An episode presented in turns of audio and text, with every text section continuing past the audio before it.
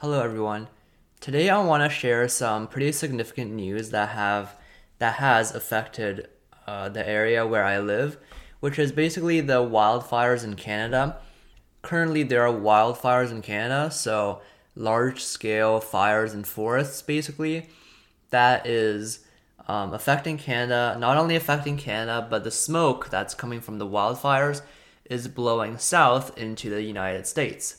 So, um, where I live a few days ago, there was some pretty big smoke in the air, but it looks like it's not as bad as it was in New York City and in Washington, which are American cities. So, in those cities, if you look up images of them, you can see that the sky uh, and the air around the buildings are just completely brown and completely yellowish, kind of like the color of smog and dust and smoke. So it's pretty scary actually, because normally there isn't that much smog uh, in the in the states, but now there's like an unusually high amount of smog, which is pretty concerning. And a few days ago, as I as I said, at school we can we could actually smell the smoke even inside the building. We could smell the smoke. So and of course when we went outside, the smell of smoke was basically everywhere.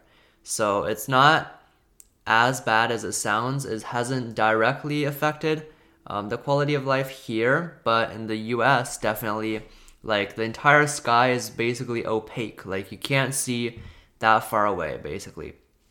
And in New York and in Washington, I think the government has actually handed out masks, so N95 masks, that's been used for the coronavirus and is now being used to filter out the air for people.